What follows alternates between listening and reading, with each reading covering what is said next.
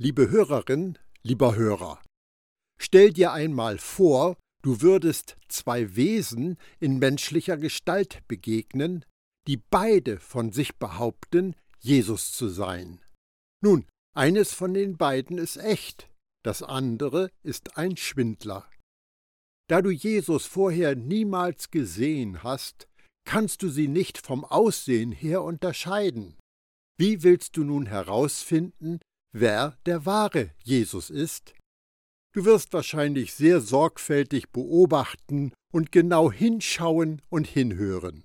Und dann stellst du fest, das eine Wesen handelt und spricht genau so wie der Jesus, den du von den Evangelien kennst. Das andere dagegen ist fies, launisch und gewalttätig. Es sollte dir nicht schwerfallen, das zweite als eine Fälschung zurückzuweisen, als niederträchtige Karikatur des echten Jesus. Und doch wird dieser falsche Jesus oft der christlichen Gemeinschaft als der Jesus der Bibel angeboten, ganz besonders nach einem Studium des Buches Offenbarung. Es wird zum Beispiel behauptet, Jesus erwartet fromme Leistung und bestraft die, die dabei schlecht abschneiden. Er sei ein strenger Vorgesetzter, der uns lobt, wenn wir unsere Sache ordentlich machen, aber uns tadelt, wenn nicht. Er drängt uns, mehr zu beten, mehr zu studieren, mehr zu evangelisieren. Und er besteht darauf, dass wir seine Arbeit mit einem Lächeln im Gesicht erledigen. Ganz egal, wie erschöpft oder kaputt du sein magst, dieser Jesus erwartet erstklassige Ergebnisse. Wenn du versagst, seinen hohen Ansprüchen zu genügen, könntest du deine Krone verlieren, dein Name könnte aus seinem Buch verschwinden und du könntest mit Tod und Verdammung bestraft werden. Wenn ich christlich-religiöse Bücher lese, begegnet mir wieder und wieder eine Botschaft, die zusammengefasst so lautet. Gott hat dir eine Chance gegeben, zu beweisen, dass du der Errettung würdig bist, du elender Sünder. Also strenge dich an und arbeite hart im Weinberg des Herrn. Wie hart ist aber hart genug? Jemand sagte, du musst bereit sein, bis zum Zusammenbrechen für deinen Herrn zu arbeiten. Ein anderer meinte, nur durch harte Arbeit und Standhaftigkeit in feurigen Prüfungen können wir unsere Seele retten. Das besonders Erschreckende daran ist, dass solche Behauptungen als Evangelium, als gute Nachricht, als frohmachende Botschaft verkauft werden. Aber da ist nichts Gutes an der Lüge, die sagt, dass wir uns selbst erretten oder Gottes Gunst durch tote Werke verdienen müssen, mag sie noch so fromm daherkommen. Zum Glück ist der Jesus, der uns bei Matthäus, Markus, Lukas und Johannes begegnet, nicht so. Johannes sagt über ihn, er, der das Wort ist, wurde ein Mensch von Fleisch und Blut und lebte unter uns. Wir sahen seine Herrlichkeit, eine Herrlichkeit voller Gnade und Wahrheit, wie nur er als der einzige Sohn sie besitzt. Er, der vom Vater kommt. Johannes 1, Vers 14. Gottes Gnade und Wahrheit sind der Mittelpunkt vom Evangelium von Gottes Königsherrschaft. Wenn ich an Gnade denke, sehe ich vor meinem inneren Auge einen riesigen Trichter, in den Gott seine Güte gießt, damit sie vom Himmel zur Erde fließen kann. Irgendwo habe ich diese Definition von Gnade gelesen, ein sprudelnder Strom des Überflusses, der unaufhörlich von Gottes Thron ausgeht. Der Autor des Briefs an die Hebräer nennt Gottes Thron einen Thron der Gnade. Belegstellen in der schriftlichen Fassung. Und Johannes schreibt, und er zeigte mir einen Fluss mit dem Lebenswasser, der klar ist wie Kristall, und er entspringt dem Thron Gottes und des Lammes. In der Mitte zwischen der Straße und dem Fluss, nach beiden Seiten hin, sind Bäume des Lebens, die zwölfmal Frucht tragen. Jeden Monat spenden sie ihre Früchte, und die Blätter der Bäume dienen zur Heilung der Völker. Offenbarung 22, die Verse 1 und 2. Leben fließt in uns hinein, und das nur wegen Gottes Gnade. Wäre es nicht um seiner Gnade willen, würde keiner von uns leben. Jesus ist die Offenbarung von Gottes Gnade, und er ist der Ursprung alles Geschaffenen. Das hat Paulus zu dieser Aussage inspiriert. Ja, in ihm ist das Weltall gegründet worden. Alles, was existiert, alles in den himmlischen Welten und auf der Erde. Das, was man sehen kann und das Unsichtbare. Alle Throne, Herrschaften, Urgewalten, Großmächte, das gesamte All ist durch ihn geschaffen und zielt auf ihn hin. Er selbst aber existiert schon vor allen Dingen. Ja, das All findet seinen Zusammenhalt in ihm. Kolosser 1, die Verse 16 und 17. Jesus lebt aus der Kraft eines unzerstörbaren Lebens. Und dieses Leben hat er uns aus Gnade gegeben. Jesus hat einer Frau, die in ziemlich kaputten Beziehungen lebte, an einem Brunnen versprochen, dass sie niemals mehr durstig sein würde, wenn sie von dem lebendigen Wasser der Gnade trinkt, das er ihr angeboten hat.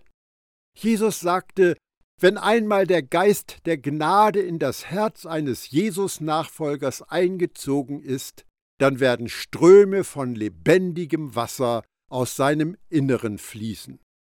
All das spricht von einem unaufhaltsamen Fließen des Lebens. Jesus kam, um uns göttliches Leben im Überfluss zu geben, die Art von Leben, das niemals aufhört und das keinen Schwankungen unterworfen ist. Ist dein Leben gekennzeichnet durch einen sprudelnden Strom des Überflusses, der unaufhörlich von Gottes Thron ausgeht? Vielleicht geht es dir, wie es mir ging. Ich kannte alle die Bibeltexte über die Gnade und das Leben im Überfluss, aber es schien etwas zu geben, das Gottes Gnade in meinem Leben blockierte. Ich dachte, das liegt an Sünde in meinem Leben oder am Wirken Satans. Um das Leben im Überfluss, nachdem ich suchte zu finden, habe ich mich auf diese beiden Dinge konzentriert und versuchte sie auszumerzen. In Wirklichkeit hat aber weder meine Sünde noch der Teufel Gottes Gnade blockiert oder Gott veranlasst, seine Gnade zurückzuhalten. Denn seine Gnade fließt immer in vollen Strömen. Mein Problem war Blindheit für diese Wahrheit. Ich brauchte eine Enthüllung, damit meine geistigen Augen das unermessliche Ausmaß von Gottes erstaunlicher Gnade sehen konnten. In der Bibel finden wir zwei Briefe vom Apostel Petrus, die er an die durch die Verfolgung in Jerusalem im Land verstreuten Jesus-Nachfolger geschrieben hat. Er spricht ihnen Mut zu. Deshalb jubelt ihr voller Freude, obwohl ihr jetzt für eine Weile den unterschiedlichsten Prüfungen ausgesetzt seid und manches Schwere durchmacht. Doch dadurch soll sich euer Glaube bewähren, und es wird sich zeigen, dass er wertvoller ist als das vergängliche Gold, das ja auch durch Feuer geprüft wird. Denn wenn Jesus Christus sich offenbart, wird auch die Echtheit eures Glaubens sichtbar werden und euch Lob, Ehre und Herrlichkeit einbringen. Ihr liebt ihn ja, obwohl ihr ihn noch nie gesehen habt. An ihn glaubt ihr, obgleich ihr ihn auch jetzt nicht seht, und jubelt in unsagbarer, von Herrlichkeit erfüllter Freude. 1. Petrus 1, die Verse 6 bis 8. Dann spricht er über die Propheten des alten Bundes, die Gottes Gnade angekündigt haben, die zu den Menschen damals und zu uns heute kommen sollte. Diese Propheten suchten und forschten sorgfältig und fleißig, wann und wie Gott den Messias senden würde. Gottes Geist hat ihnen einiges Vorauswissen geschenkt zu dem Leiden des Messias und der folgenden Herrlichkeit. Aber sie hätten so gern mehr erfahren. Kannst du das nachvollziehen? Mehr und mehr von Jesus zu entdecken, ist wie eine Schatzsuche, die niemals aufhört. Je besser wir ihn kennenlernen, umso mehr erkennen wir uns selbst, denn unser Leben ist in ihm verborgen. Die Engel würden gern diese Gnade erforschen, aber sie sind bloße Beobachter des großen Erlösungsgeschehen und haben kein Teil daran. Gott gab seinen einzigartigen Sohn für menschliche Wesen, die sich einen Dreck um ihn kümmerten, die aber nach seinem Bild geschaffen sind, um seine Herrlichkeit zu tragen. Petrus schrieb dann weiter, Deshalb umgürtet die Lenden eurer Gesinnung. 1. Petrus 1, Vers 13. Als Petrus das geschrieben hatte, trugen die Männer lange Gewänder, die bis zu den Füßen reichten. Ein Gürtel hielt die Kleidung zusammen, an ihm hing aber auch der Geldbeutel, ein Schwert und ein kurzer Dolch. Die Lenden umgürten war in der Antike ein gebräuchlicher Ausdruck dafür, dass sich jemand bereit macht, aktiv zu werden und wachsam gegenüber Feinden zu sein.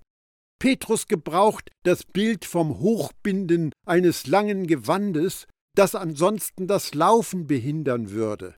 Er spricht aber nicht von einem körperlichen Umgürten. Petrus hat das im Blick, was wir aus unserem Denken und unserer Gesinnung entfernen sollen, weil es ein zügiges Vorangehen in der Jesus-Nachfolge behindert oder uns angreifbar macht wie zum Beispiel Angst oder Sorgen. Die Lenden gehören zu dem körperlichen Bereich, in dem auch die Fortpflanzungsorgane liegen. Petrus macht uns hier klar, dass Gedanken, die in der Gesinnung oder im Denken keimen dürfen, sich vermehren. Wir sollen den Wildwuchs bremsen, das flatternde Gewand mit dem Gürtel hochbinden und stramm ziehen. Petrus sagt gewissermaßen, Lass deine Gedanken nicht auf Abwege geraten, denn deine Gedanken vermehren sich. Gedanken der Angst, des Zweifels, der Begierde oder Neid werden sich ausbreiten, wenn wir nicht die Lenden unserer Gesinnung umgürten. Dieses Wort umgürten steht in einer griechischen Zeitform, die ein einmaliges punktuelles Handeln ausdrückt. Damit sagt der Heilige Geist durch Petrus, dass der Normalzustand des Denkens oder der Gesinnung für den Glaubenden der ist, dass ein für allemal alles aus dem Weg geräumt wurde, was der Freiheit entgegenwirkt, gute Gedanken zu denken, positiv eingestellt zu sein, sorgenfrei zu leben, bei anderen das Gute zu sehen und mit Frieden erfüllt zu sein. Darum umgürtet die Lenden eurer Gesinnung, seid nüchtern und setzt eure Hoffnung ganz auf die Gnade, die euch zuteil wird in der Offenbarung Jesu Christi. 1. Petrus 1, Vers 13. Das ist eine Einladung, nüchtern, ruhig und gefasst in unserer Gesinnung, in unserem Denken zu sein. Alle unsere Hoffnung, alle unsere freudigen und zuversichtlichen Erwartungen stützen wir auf eine Sache und nur auf eine Sache, auf Gnade, Gottes unverdiente Gunst, die uns durch Jesus gegeben wurde. Wenn wir diesen Text lesen, dann könnte man ihn vielleicht so verstehen, als ob uns die Gnade irgendwann in der Zukunft zuteil wird. Das Wort zuteil werden steht im griechischen Text im Präsens, Passiv und Partizip. Präsens bedeutet, es geschieht jetzt. Passiv bedeutet, es geschieht an dir. Du bist der Empfänger. Das Partizip sagt dir, wie es passiert. Fortlaufend. Gnade wird gebracht. Das Wort Offenbarung meint, etwas zu enthüllen, was verborgen ist, damit man erkennt, was es ist. Was soll enthüllt werden? Oder wer? Jesus, der Messias, der Christus, der Gesalbte. Mit diesem Wissen lesen wir den Text noch einmal. Darum umgürtet die Lenden eurer Einsicht, seid nüchtern und verlasst euch vollkommen auf die Gnade, die euch in der Enthüllung Jesu Christi dargebracht wird. 1. Petrus 1, Vers 13. Gnade wird uns jetzt dargebracht durch die Enthüllung von Jesus. Das ist meine Absicht mit den nun folgenden Impulsen für gelebtes Gottvertrauen. Jesus zu enthüllen. Es ist mein Wunsch, dass du den sprudelnden Strom des Überflusses, der unaufhörlich von Gottes Thron ausgeht, erfahren wirst, wenn wir in der Bibel danach forschen, was sie uns über Jesus zu sagen hat. In seinem Brief an die Christen in Rom machte Paulus eine radikale Aussage. Denn ich schäme mich des Evangeliums nicht. Es ist eine Kraft Gottes zur Rettung für jeden, der glaubt. Zuerst für den Juden, aber ebenso für den Griechen. Römer 1, Vers 16. Der Begriff Evangelium ist eine Eindeutschung des griechischen Wortes Euangelion. Dieses Wort wurde in der damaligen Kultur ausgesprochen selten benutzt. Es stand für eine Botschaft, die fast zu gut war, um wahr zu sein. Es gab kaum Gebrauch für diesen Ausdruck der Superlative in der gefallenen Welt und der hochgradigen Gesetzlichkeit jener Zeit. Es war ein Fachbegriff für eine Siegesnachricht in der antiken Welt. Paulus verwendet das Wort Evangelium, um das zu beschreiben, was Jesus getan hat. Und das war höchst anstößig für den religiösen Juden, die ja versuchten, der überwiegend heidenchristlichen Gemeinde in Rom den Gesetzesgehorsam überzustülpen. Paulus erklärt, dass er sich dessen nicht schämt.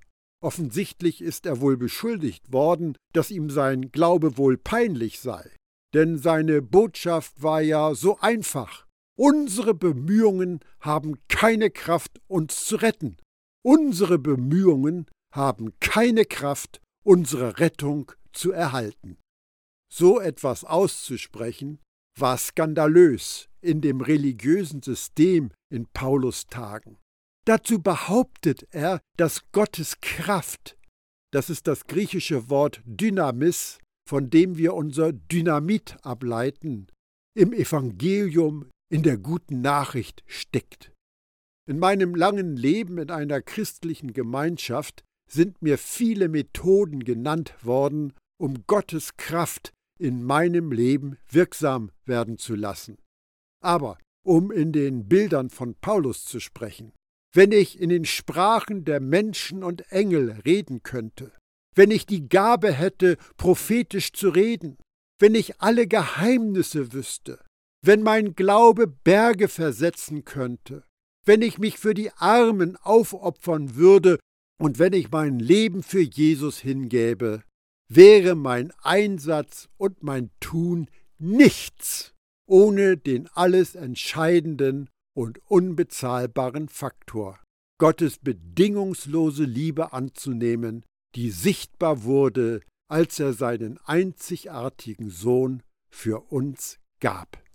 Weder Sprachen, noch Weissagung, noch Glaube, noch Großzügigkeit, noch Märtyrertum ist Gottes Kraft. Das Evangelium der Gnade ist Gottes Kraft für unsere vollständige Errettung.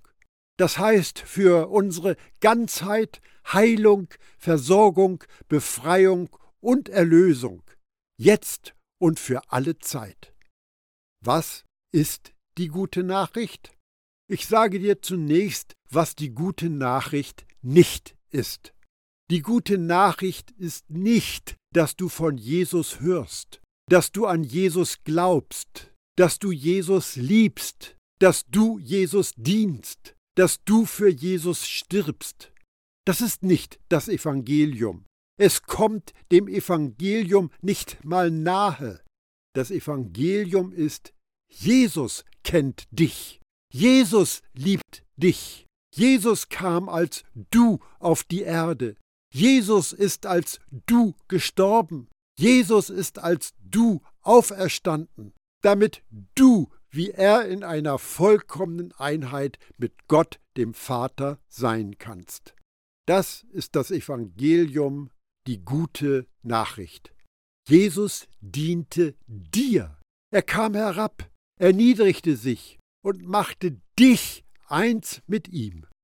Das Evangelium, das verkündet, dass das Blut von Jesus unsere Schuld wegnimmt und uns bei Gott gerecht macht, ist die Kraft für unsere Errettung. Wir sind gerettet, wenn wir vertrauensvoll glauben, annehmen, für Wahrheiten überzeugt sind, dass Jesus Blut alle unsere Sünde weggespült hat und wir nun seine Gerechtigkeit haben. Das griechische Wort für Rettung kommt von einem Verb, das weit mehr bedeutet, als eine Freikarte von der Hölle zum Himmel zu bekommen. Das Evangelium ist darum auch Gottes Kraft zu heilen, zu retten, zu bewahren und uns von jeder teuflischen Macht zu befreien. Jesus ist unser Ein und alles. Er hat mit seinem Blut die Schuld unserer Sünde bezahlt und uns in die Lage versetzt, das gesamte Gute des Himmels zu empfangen. Paulus fasst das in die Worte Wenn wir aber Kinder sind, sind wir auch Erben, Erben Gottes und Miterben mit Christus. Römer 8, Vers 17. Gnade sagt uns, Jesus vollkommenes Werk für uns schenkt uns die Freiheit. Wenn wir in unserem Versagen und unserer Sünde platt auf die Nase fallen, aufzustehen, den Staub abzuschütteln, auf ihn zu schauen, Danke zu sagen und fröhlich weiterzugehen. Gottes Ekklesia ist nicht für Leute mit vollkommenem Benehmen und tadellosem Lebenslauf gedacht, sondern für Menschen, die Gnade nötig haben. Gottes Thron ist ein Thron der Gnade. Unsere einzige Voraussetzung, um Gnade zu erlangen, ist das Bewusstsein, dass wir nichts, absolut nichts tun können, um sie uns zu verdienen. Diese staunenswerte Gnade fließt für die, die darauf vertrauen, dass sie durch Glauben gerechtfertigt werden. Paulus sagt das so. Denn im Evangelium zeigt uns Gott seine Gerechtigkeit, eine Gerechtigkeit, zu der man durch den Glauben Zugang hat. Sie kommt dem zugute, der ihm vertraut. Darum heißt es in der Schrift, der Gerechte wird leben, weil er glaubt. Römer 1, Vers 17. Dieser Text spricht nicht von unserer eigenen Gerechtigkeit. Die gute Nachricht des Evangeliums ist, dass uns die freie Gabe von Jesus Gerechtigkeit geschenkt wird. Gerecht zu sein meint, das richtige Ansehen zu haben. Zu glauben, dass wir in jedem Augenblick des Tages bei Gott das richtige Ansehen haben, erfordert Vertrauen. Warum muss es Glauben und Vertrauen sein? Weil wir jeden Tag aufstehen, unser Gesicht waschen, die Zähne putzen, die Haare kämmen, in den Spiegel schauen und wir sehen alles andere als eine gerechte Person. Unsere Taten und Gedanken schreien uns an, dass wir nicht gerecht sind und versuchen uns zu verurteilen. Darum müssen wir darauf vertrauen, dass wir gerecht sind, aus Glauben zum Glauben. Paulus ermutigt seine Leser, lebt nun auch so mit Jesus Christus, wie ihr ihn als Herrn angenommen habt. Kolosser 2, Vers 6. Wir haben Jesus durch Glauben angenommen und durch den Glauben leben wir jeden Tag aus Gnade, bis wir diese alte Erde verlassen müssen. Noch einmal, durch Gottes Gnade seid ihr gerettet, und zwar aufgrund des Glaubens. Ihr verdankt eure Rettung also nicht euch selbst, nein, sie ist Gottes Geschenk. Sie gründet sich nicht auf menschliche Leistungen, so dass niemand vor Gott mit irgendetwas groß tun kann. Epheser 2, die Verse 8 und 9. Gottes Gerechtigkeit muss offenbart werden. Darum brauchen wir den Geist der Weisheit und der Offenbarung. Das lag Paulus für die Christen in Ephesus sehr am Herzen. Ich denke in meinen Gebeten an euch und bete darum, dass der Gott unseres Herrn und Messias Jesus, der Vater, dem alle Ehre gehört, euch den Geist der Weisheit gibt, den Geist der Offenbarung, der dazu führt, dass ihr ihn erkennen könnt. Epheser 1, die Verse 16 und 17. Gnade macht für eine unbekehrte Gesinnung überhaupt keinen Sinn.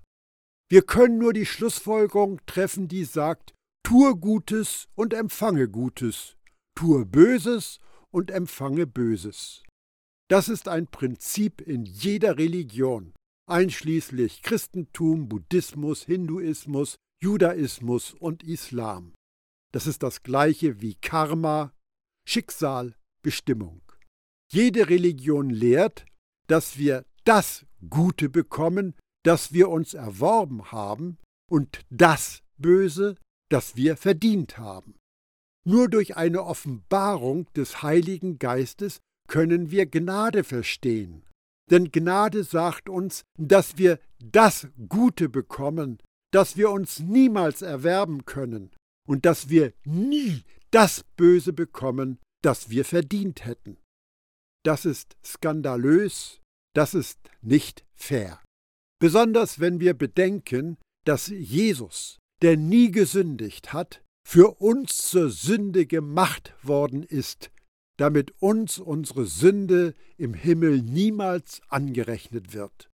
Besonders wenn wir bedenken, dass wir unter einem offenen Himmel leben, auch wenn wir uns nicht immer vollkommen benehmen. Gnade ist kein Lehrpunkt, auch kein Haufen von Regeln, die du einhalten musst.